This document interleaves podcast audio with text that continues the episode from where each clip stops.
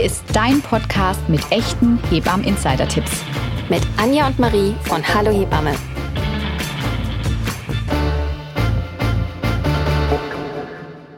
Herzlich willkommen zu Staffel 2, Folge 1 vom Hallo Hebammen Podcast. Ich muss es hier wirklich so betonen. Marie, wie verrückt ist das? Wir sind zurück.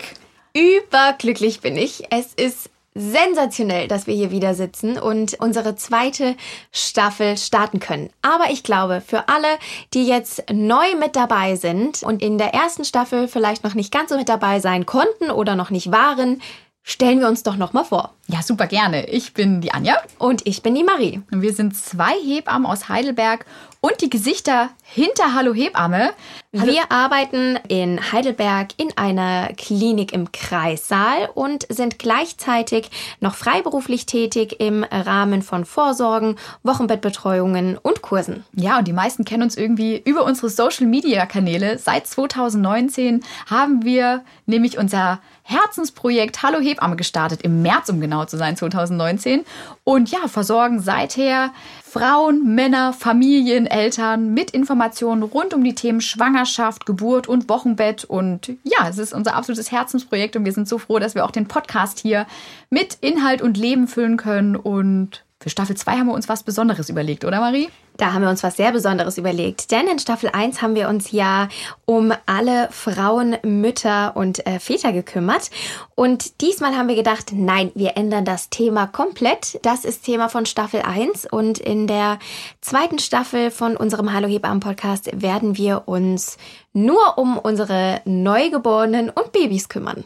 Ja, und ich würde sagen, da wir ja auch in Staffel 1 im Kreissaal gestartet sind, legen wir vielleicht auch in Staffel 2 im Kreis da los, oder? Das ist eine sehr gute Idee. Das werden wir auch machen. Wir werden euch heute erstmal ein bisschen allgemein was zum Thema Baby erzählen. Ähm, wie Anja gerade schon sagte, in den ersten Lebenssekunden werden wir starten und haben tolle Themen für die nächsten Wochen für euch vorbereitet und werden da in ganz viele Themen nochmal tiefer hineinschauen. Vielleicht werden wir sogar auch ein paar Gäste hier mit an Bord haben. Oh ja. Also bleibt gespannt, wer vielleicht noch mit uns hier im Tonstudio bald sein wird oder auch nicht. das ist natürlich die Frage. Müssen wir mal schauen, wie wir das alles hinkriegen. Aber erstmal steigen wir doch heute in die Thematik mit ein. Ne? Ja. Liebe Anja, wenn das Neugeborene geboren ist, denken viele Eltern, dass diese direkt ausgiebig schreien müssen. Also ist das so? Ja, Muss das- das so sein? Es ist wirklich eine große Sorge, die viele Eltern haben, wenn das Kind auf die Welt kommt und dann erstmal keinen Ton von sich gibt. Ist auch absolut nachvollziehbar.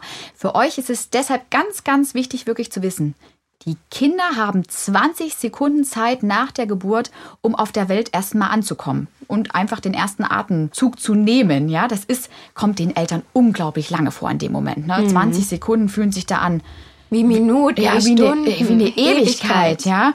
Und ja, deswegen ganz wichtig an dieser Stelle alles normal, weil manche Kinder brauchen auch einen Moment, ne? Da, von diesem dunklen, nass, schön warm raus ins ja doch kühlere, äh, helle häufig, ja. Die Stimmen sind lauter. Ja, Geräusche andere. Man muss selbst atmen. Da schlagen manche erstmal so ganz verwundert vorsichtig die Äuglein auf und gucken auch erstmal, ja, und schreien da gar nicht. Also das ist nichts, äh, wo ihr euch direkt erstmal Sorgen machen müsst.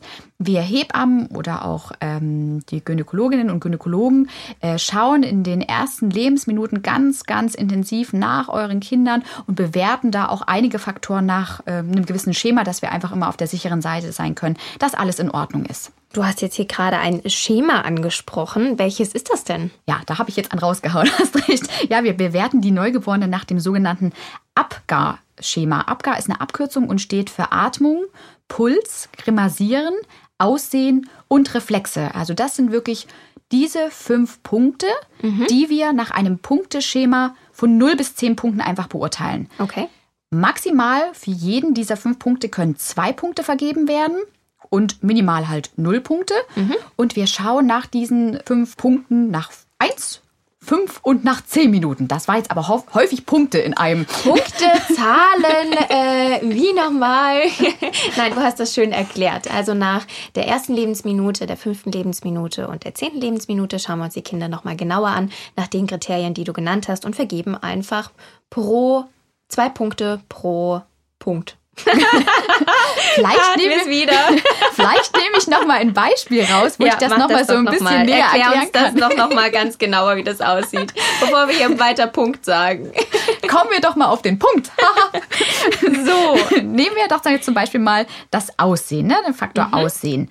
Da schauen wir einfach, wenn das Kind auf die Welt kommt, nach einer Minute, nach fünf Minuten und nach zehn Minuten, wie sieht das Kind von der Hautfarbe her aus? Ist es mhm. schön rosig und gut durchblutet, geben wir zwei Punkte. Mhm. Wenn nur der Stamm jetzt zum Beispiel rosig ist und die Extremitäten, das heißt Hände, Füßchen, noch etwas blau, mhm. dann würden wir nur einen Punkt vergeben.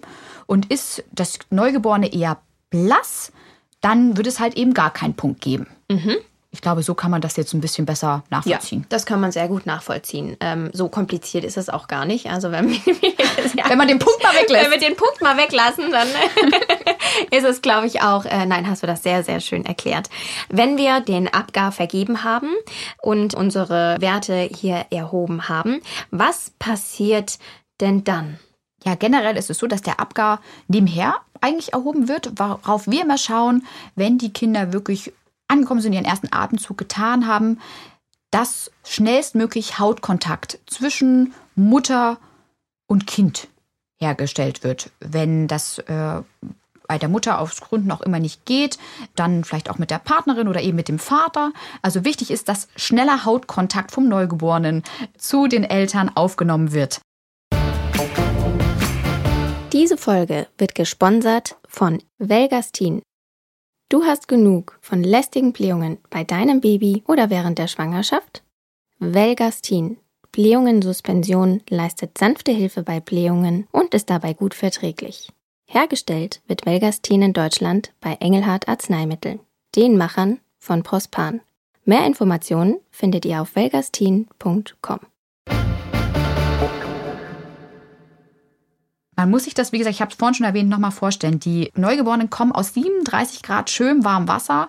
Und deswegen ist das einfach auch wirklich ganz, ganz wichtig, dass die ja die Wärme nicht verlieren und dass die gut die Wärme halten können, ist natürlich Haut. Körperkontakt ganz wichtig und wir nutzen zusätzlich auch noch Handtücher, meistens schön warm vorgewärmte, wo wir die dann auch zusätzlich schön warm einpacken, dass die eben diese Wärme nicht verlieren. Und natürlich auch, dass sie sich direkt nicht so alleine fühlen. Ne? Ja. Also ich meine, sie kennen den Herzschlag, also die Geräusche, die im Bauch waren, die Darmaktivität, den Herzschlag von der Mama. Und wenn sie dann natürlich dann direkt da sind, die Wärme spüren, wissen, dass sie nicht alleine sind, dann ist es natürlich auch für die Kinder direkt eine Geborgenheit, äh, die wir ihnen schenken können. Ja, und manche sind da wirklich auch schon super schnell äh, unterwegs, die Neugeborenen, die fangen dann an, schon so ein bisschen zu robben, mhm. egal ob auf Mutter oder Vater, und wird dann, machen sich auf den Weg Richtung Brust. Das sieht immer super witzig aus, wenn die dann anfangen, äh, schon so richtig aktiv zu werden auf der Brust. Da gehe ich gleich nochmal mehr drauf ein. Aber wie reagieren die Kinder denn, wenn sie meistens direkt dann diesen Hautkontakt spüren? Kann man da genau was beobachten oder? Es reagieren hm, alle Kinder so ein bisschen unterschiedlich. Deswegen kann man das gar nicht äh, pauschal sagen. Mhm. Manche sind so ganz ruhig und wie gesagt, reißen erstmal die Augen auf und schauen sich um, äh, schauen die Mama an, Papa an. Manche schreien aber auch, ja. Und sind sagen schon mal Hallo, raus in die Welt. Oder komm, ich bin da. Oder sind vielleicht auch völlig empört darüber, wo sie denn jetzt gelandet sind. Wir wissen es nicht. Ja. Und sind dann so eher unruhig und meckrig, ja. Also das ist wirklich so ganz unterschiedlich unterschiedlich, wie die Kinder da sich verhalten und auch erstmal in der Welt ankommen. Du hast ja eben gerade schon gesagt, dass ähm, wenn die Kinder dann so ein bisschen auf der Brust, vielleicht ja natürlich auch von der Mama liegen, dass manche anfangen, sich schon zu bewegen und ein bisschen zu robben. Meistens ja direkt zur Brust von der Mama hin. Stimmt das? Ist das ein Phänomen, das äh, man beobachten kann? Und warum ist das so? Tatsächlich ist das nicht bei allen Kindern, aber bei einigen eben zu beobachten, das sichert einfach ne, das Überleben. Die machen sich auf den Weg zur Brustwarze, das heißt, um sich da einmal anzudocken, um Nahrung aufzunehmen. Die ganze Energie, die es ja auch bei der Geburt gekostet hat, muss ja wieder aufgefüllt werden. Genau ne? so ist es. Und manche haben da wirklich schon richtig Kohldampf und dann denken die sich, das geht mir hier irgendwie alles zu langsam. Ne? Da mache ich mich mal selber auf den Weg. Aber man muss sich natürlich auch keine ähm, Gedanken machen, wenn das jetzt beim Kind nicht so ist, sondern wenn die erstmal sich wirklich einen Moment nehmen, um anzukommen, erstmal liegen, ruhig und äh, da nicht anfangen zu robben. das ist überhaupt nicht schlimm, wenn die erstmal geschafft und müde von der Geburt sind und einfach etwas Zeit benötigen. Was wir jedoch empfehlen, ist, dass man die Kinder in den ersten zwei Stunden nach der Geburt, wenn man stillen möchte, einmal versucht, an die Brust anzulegen, um einfach einen guten Stillbeginn äh, zu ermöglichen. Wer dazu aber noch mal mehr erfahren möchte, hören möchte, der kann gerne mal in Staffel 1 in die Folge 4 hereinhören, weil da sind wir ganz ausführlich auf die Thematik dann auch schon eingegangen. Jetzt haben wir ja ganz viel über die erste Zeit bzw. die ersten Lebensstunden der Neugeborenen im Kreissaal erzählt. Ich würde gerne noch mal auf ein paar Definitionen kommen. Es gibt ja schon ein paar Definitionen, wie wir eigentlich die Kinder bezeichnen. Ab wann sagen wir Neugeborenes, ab wann ist es ein wirkliches Kind. Ich glaube, das wäre auch in unserer allgemeinen Babyfolge hier total interessant für die Hörerinnen und Hörerinnen. Kannst du uns da vielleicht ein bisschen zu mehr sagen, wie die Definitionen eigentlich sind, wie wir auch die Kinder im Bauch nennen? Ist das überhaupt entscheidend? Wie ist das? Wann ist ein Kind ein Kind? Wann eine, ist ein Kind ein Kind? Eine recht genau. philosophische Frage. Ja, eine spannende Frage, die wir ja, uns super. gestellt haben. Ja. Wann ist ein Kind ein Kind? Oder ähm, ja, also wie bezeichnen wir sie eigentlich und ja. warum ist das so? Und das haben wir ja recherchiert. Das haben wir recherchiert, genau. Und mhm. sind da tatsächlich, da waren wir sogar über einige Punkte noch, was wir dachten, ach, da gibt es noch mal eine Unterteilung. Ist mhm. ja interessant. Also in der Schwangerschaft war es uns relativ klar, ne? Mhm. Bis zur achten Schwangerschaftswoche spricht man von einem Embryo und danach bis zur Geburt von einem Fötus. Mhm. Ich glaube, das ist auch den meisten irgendwie so geläufig. Das haben die irgendwie genau. schon mal gehört. ja, redet man ja auch oft nochmal davon, wenn man auch bei den Vorsorgeuntersuchungen genau. sind, dann sagt man, der Fet sieht jetzt so und so mhm. aus. Genau. Mhm. Absolut. Und dann unterteilt man aber nochmal die Neugeborenen. Ja, wird ein Kind kleiner 37 plus 0 Schwangerschaftswochen, also kleiner der 38. Schwangerschaftswoche geboren, spricht man von einem frühgeborenen Kind. Das ist ein mhm. frühgeborenes. Von einem reifen Neugeborenen spricht man ab 37 plus 0 bis 41 plus 6. Und von einem übertragenen Neugeborenen spricht man wirklich ab 42 plus 0. Mhm. Schwangerschaftswochen. Ich glaube, das ist auch nochmal ganz interessant. Ne? Also alles am Termin geboren ist wirklich zwischen 37 plus 0 bis 41 plus 6. Super spannend. Ein großer Zeitraum. Ja, wo die wirklich Zeit haben, sich auf den Weg zu machen manche Eltern manchmal schwer zu akzeptieren. Wann ist es denn jetzt soweit? Wer das Mysterium irgendwann löst und dafür einen der kriegt Nobelpreis. Der kriegt, der wirklich, der ja. hat ausgesorgt. Dann, wenn das Kind auf der Welt ist, spricht man wirklich von der neugeborenen Periode bis zum 28. Lebenstag. Mhm. Danach, bis zum vollendeten ersten Lebensjahr, sagt man, das Kind ist ein Säugling. Mhm. Dann ist es ein Kleinkind, also vom ersten Geburtstag bis zum dritten vollendeten Lebensjahr. Mhm. Und danach ein Kind. Also Kind ist wirklich erst ab dem vierten Lebensjahr. Und dann kann man natürlich noch weiter jetzt. Ja, äh, geht natürlich. Ja, aber Jugend, ist dann jugendlich, ja, erwachsen. Genau, da haben das wir jetzt haben wir aber Break gemacht, weil sonst äh, brauchen wir. so, Anja, ab wann ist man jetzt äh, Oma? ist das eine Bezeichnung alt oder? nee, das haben wir. Bist immer so alt, wie du dich fühlst. Damit beenden wir das ab dem vierten Lebensjahr. Genau. Wo man nee. ja definitiv noch jung ist. Ja. So wie man sich halt fühlt genau. mit fünf. Ne? Das ist dann immer so eine Frage. Ganz groß. Richtig erwachsen vielleicht mhm. auch schon. Ähm, nee, also bis zum vierten Lebensjahr, ich glaube, das ist schon mal ein ganz tollen Einblick, den du uns hier gegeben hast. Wir sagen ja auch oft hier, wenn in unserem Podcast schon Kind oder wir sagen ja auch nicht immer Neugeborenes, mhm. Frühgeborenes. Also wir finden ja auch viele Bezeichnungen oder sagen auch noch mal anderes dazu. Aber dass das wirklich eigentlich so festgelegt ist, auch von diesen Zeitpunkten mhm. her, sehr, sehr interessant und da danke ich dir für. Gibt es noch zusätzliche Kriterien, die außer diese Definition, die du uns hier gerade so schön aufgezählt hast, reinspielen, um ein Neugeborenes zu beurteilen? Ja, das ist ähm, das Geburtsgewicht zum Beispiel. Also wenn wir die Kinder auf die Waage gelegt haben, schauen wir einfach, welcher Wert steht dann da. Und ja, sind die Kinder unter 2500 Gramm zum Beispiel, da haben wir immer noch mal ein Auge drauf, weil sie vielleicht so ein bisschen leicht nach Definition sind oder auch wenn sie schwerer sind, zum Beispiel als 4500 Gramm. Auch da schauen wir noch mal genauer hin, weil sie nach Definition dann vielleicht etwas zu schwer geraten sind. Wir tragen das Gewicht oder beurteilen das äh, anhand von Perzentilen. Ja, und da können wir dann genau schauen, okay, in welchem Rahmen befindet sich denn das Neugeborene. Abgab, Perzentile. Also hier kommen einige Wörter, glaube ich, heute hervor. Was ist denn eine Perzentile? Ja, das ist eine gute Frage. Ja, da sollten wir vielleicht wirklich ein bisschen mehr drauf eingehen. Ähm, die Körpergröße oder das Gewicht eines Kindes wird einfach in Perzentilen angegeben. Die findet man auch in diesen gelben Untersuchungsheften. Das bedeutet einfach, dass die Werte, die erhoben wurden, also von Größe und Gewicht, einfach mit Altersgenossen und Geschlechtsgenossen gleichgesetzt werden. Das klingt mhm. jetzt wieder so ein bisschen. Ne? Das ist wie Punkt. Ja, ist wie Punkt. Sag uns dazu da gerne dann noch mal ein Beispiel. Daran haben wir es doch ein bisschen besser äh, Absolut. verstanden. Also wenn wir uns jetzt einfach mal 100 Kinder vorstellen, ne? das Gewicht ist auf der 80. Perzentile zum Beispiel, dann bedeutet das, dass 79 Kinder leichter sind und 20 Kinder sind schwerer mhm. als das Kind, was jetzt aktuell vor mir liegt. Okay. Ich glaube, das kann man so ganz gut. Das kann man super, äh, super, glaube ich, damit verstehen.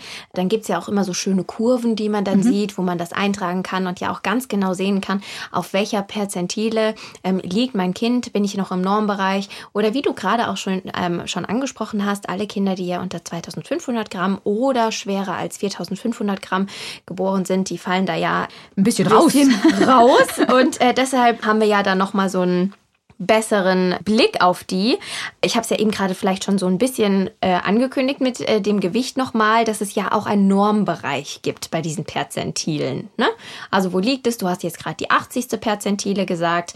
Wenn wir jetzt sagen, dass wir die Kinder mit 2500 Gramm und zum Beispiel über 4500 Gramm im Auge haben und die rausfallen, wie, müssen, wie muss ich das in diese Kurve einordnen? Ja, man sagt einfach die 10. bis, die, bis zur 90. Perzentile, das ist die Norm. Mhm. Und alles, was außerhalb dieser Range liegt, also drüber oder drunter, das ist entweder dann drüber wäre zu schwer, drunter wäre zu leicht. Und da müsste man einfach nochmal genauer dann hinschauen. Mhm. Gibt es ähm, außer der Perzentile, wenn wir, wie du das gerade schon so schön hier erklärt hast, noch andere Kriterien, die wir im Auge behalten können? Ja, es gibt zum Beispiel auch noch die Reifezeichen, mhm. die wir beurteilen können beim Neugeborenen. Mhm. Was sind Reifezeichen? Wie sehen die aus? Magst du uns dazu noch mal ein bisschen mehr erzählen? Ja, man kann sich zum Beispiel die Füße der Neugeborenen einmal genauer anschauen und sind da, ist da so eine Fältelung, sagen wir dazu, Linien vorhanden, wie ausgeprägt sind die? Oder aber auch die Hände können ein guter Indikator sein. Ne? Sehen die recht schrumpelig aus? Wir sagen dazu Waschfrauenhände, dann ist das vielleicht so ein Zeichen dafür, ja, dass das Kind vielleicht ein bisschen zu lange, sagen wir immer, äh, im Fruchtwasser schon unterwegs war und reif oder überreif äh, sozusagen geboren war. Oder auch, wenn die Nägel nicht so anragen oder schon so ganz lang sind, überragen. Die Nägel sind auch so ein Reifezeichen. Ein ganz tolles Reifezeichen ist auch, glaube ich, ähm, oder was ja auch viele ja auch direkt sehen. Also bei den Füßen und Fingernägeln, da muss man ja direkt mhm. ein bisschen mehr hinschauen. Aber es gibt ja auch noch die Käseschmiere, oder? Absolut. Das ist natürlich auch so ein Zeichen, ne? wenn das Kind noch von deutlich mehr Käseschmiere bedeckt ist, vielleicht sogar am ganzen Körper oder sind es nur einzelne Stellen, ist das so ein Indikator, wo wir auch ganz genau sehen können, okay, wie reif warst du denn eigentlich? Oder gar nicht mehr vorhanden ja, genau, ne? gibt's ja auch. Ist es ja auch alles schon, schon nicht mehr da. Manche Kinder kommen wie geputzt auf die Welt, wie schon gebadet, ne? Und manche sind ja von Kopf bis Fuß wirklich, da ist ja jede Körperstelle mhm. noch mit Käseschmiere bedeckt. Mhm. Ja. Das ist nochmal ein guter Tipp, den wir für euch haben. Die Käseschmiere kann gut nach der Geburt wirklich 24 Stunden noch auf der Haut verbleiben, wenn euch das nicht äh, stört oder unangenehm ist. Manche Eltern sagen auch, nee, ist auch so ein bisschen kulturell bedingt, immer sagen, nee, ich möchte dich nicht. Mhm. Aber wenn das für euch in Ordnung ist, kann die wirklich noch 24 Stunden verbleiben und auch einziehen, die pflegt die Haut nochmal.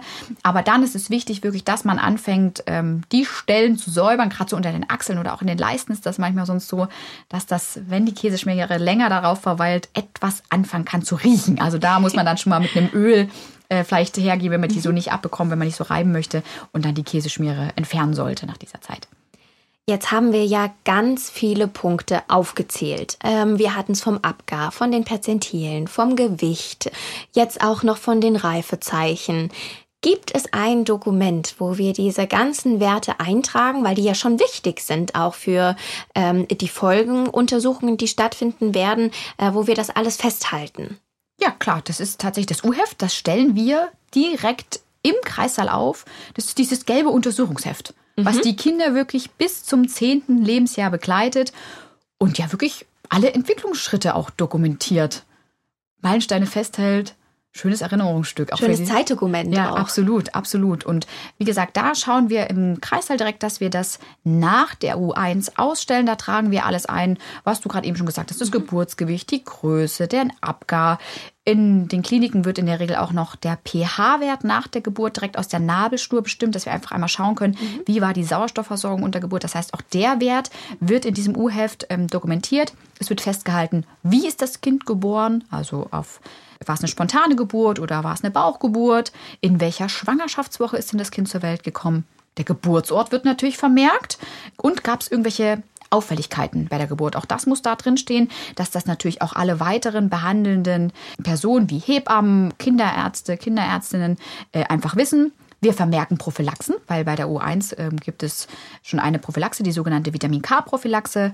Und dann natürlich weiterführende Untersuchungen werden da auch immer wieder dokumentiert. Der Hörtest, das Stoffwechselscreening, dass das durchgeführt wurde, wenn so eine Pulsoximetrie, das heißt die Sauerstoffsättigung im Blut gemessen wurde, auch das findet da drin seinen Sein Platz. Platz. Alle Vorsorgeuntersuchungen. Also du siehst wirklich, das meine ist, Güte, das müsste eigentlich dick sein, äh, wie, wie ein äh, Lexika, aber äh, äh, es findet alles da irgendwie seinen Platz, kurz und knapp und wird aber trotzdem alles dokumentiert und ja, dass man das immer alles dabei hat und auch schnell einen Überblick bekommt.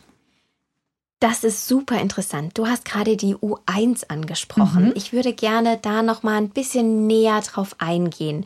Erzähl uns doch noch mal, wer führt die U1 durch und wie stelle ich mir die erste Untersuchung beim Neugeborenen vor? Die hat so ein bisschen die Sonderstellung tatsächlich, die U1. Die muss am ersten Lebenstag gemacht werden. In der Regel findet die so zwei Stunden nach der Geburt dann in etwa statt, dass man einfach äh, entweder die Hebammen, die Gynäkologinnen oder die Gynäkologen, kann aber auch die Kinderärzte, wenn die im Haus sind, natürlich ähm, durchführen. Aber in der Regel äh, sind ja entweder die Hebammen da oder eben Gynäkologen oder Gynäkologen.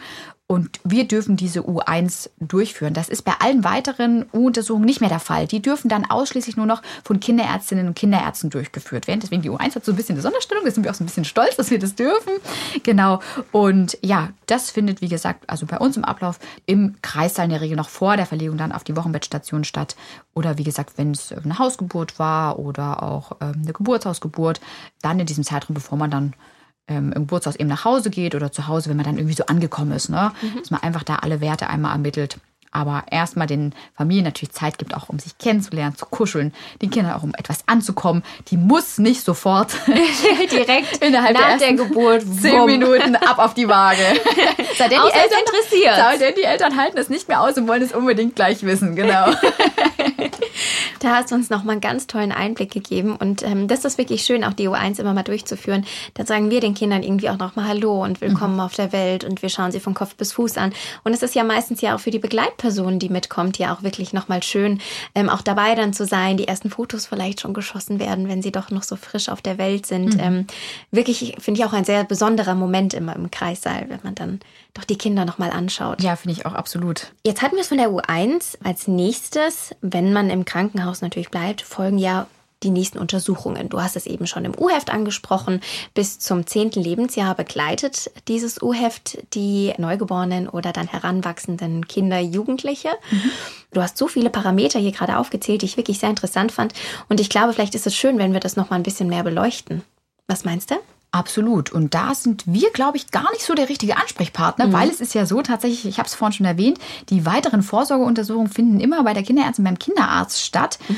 Und da auch nicht wie bei der U1 zum festgelegten Zeitpunkt Tag X, sondern man hat ja auch immer so eine Spanne. Ne? Die U2 kann vom zweiten bis zum zehnten Lebenstag stattfinden, die U3 dann nach vier bis sechs Wochen zum Beispiel. Aber wie gesagt, nicht mehr bei uns, sondern bei den Pädiatern, bei den Pädiaterinnen. Und ähm, vielleicht holen wir uns doch da einen Gast hier in dem Podcast, der uns darüber ein bisschen mehr erzählen kann. Glaubst du, wir da jemanden finden? Ich wollte gerade wieder sagen. Mal, ich ne? muss mal überlegen, wie wir da. Also wir haben da ja einen ganz guten Kinderarzt mhm. eigentlich an der Hand, der Hallo Hebamme ja auch schon äh, Teil von Hallo Hebamme eigentlich geworden ist, ja mit auch und uns hier mit Rat und Tat auch auf unseren Social Media Kanälen zur Seite steht. Vielleicht sollten wir den mal anrufen. Ja, das ist der Dr. Nikolai Holm-Hadula aus Heidelberg. Ich mhm. würde sagen, Marie, wir rufen den an. Ich ruf den gleich an. Und direkt, okay, warte. und wir fragen, ob der hier gerne Gast sein möchte in Folge 2 und uns da einfach mal Rede und Antwort stehen möchte zu diesen Vorsorgeuntersuchungen und vielleicht noch zu einigen mehr. Prophylaxen ist auch so ein Thema, glaube ich, was Prophylaxen interessieren ist auch könnte. ein tolles Thema, ja. Aber mhm. da sollten wir vielleicht auch jemanden dazu. Na, wir geben mal unser Bestes. Ihr werdet in zwei Wochen hören, ob wir hier alleine sitzen und uns durch dieses Thema durchschlagen oder ob wir doch den lieben Nico dazu bewegen konnten, mit uns eine Podcast-Folge über dieses Thema aufzunehmen. Es bleibt spannend. Ich werde mich direkt an mein Handy hängen gleich nach dieser Aufzeichnung und hoffe, dass er Ja sagt. Denn ja. in zwei Wochen ist es ja schon soweit, ne? Ja, und bis dahin freuen wir uns über euer Feedback. Am liebsten in Form von Kommentaren hier direkt im Podcast. Wir freuen uns natürlich auch, wenn ihr den Podcast hier abonniert, ihn auf Social Media teilt, uns da Rückmeldung gebt, dass wir einfach wissen, hey, ihr seid hier gerne mit dabei. Euch interessiert es zu hören, was wir euch hier zu erzählen haben. Und ja, dann, wie gesagt, sind wir gespannt, Marie, ob du das hinbekommst, dass ja. Nico hier in zwei Wochen sitzt. Gib mir Mühe, wenn nicht, muss ich, äh, musst du dann nochmal noch mal ran. Aber ich gebe schon mal mein Bestes. ich gebe, äh, ich, ich, ich gucke, dass ich das irgendwie hinkriege. Hoffentlich. ansonsten Pitt. No pressure. Würde Pitt das dann übernehmen, die nächste so, Pitt, Folge. Kannst du dich mal darüber informieren, wie es ausschaut?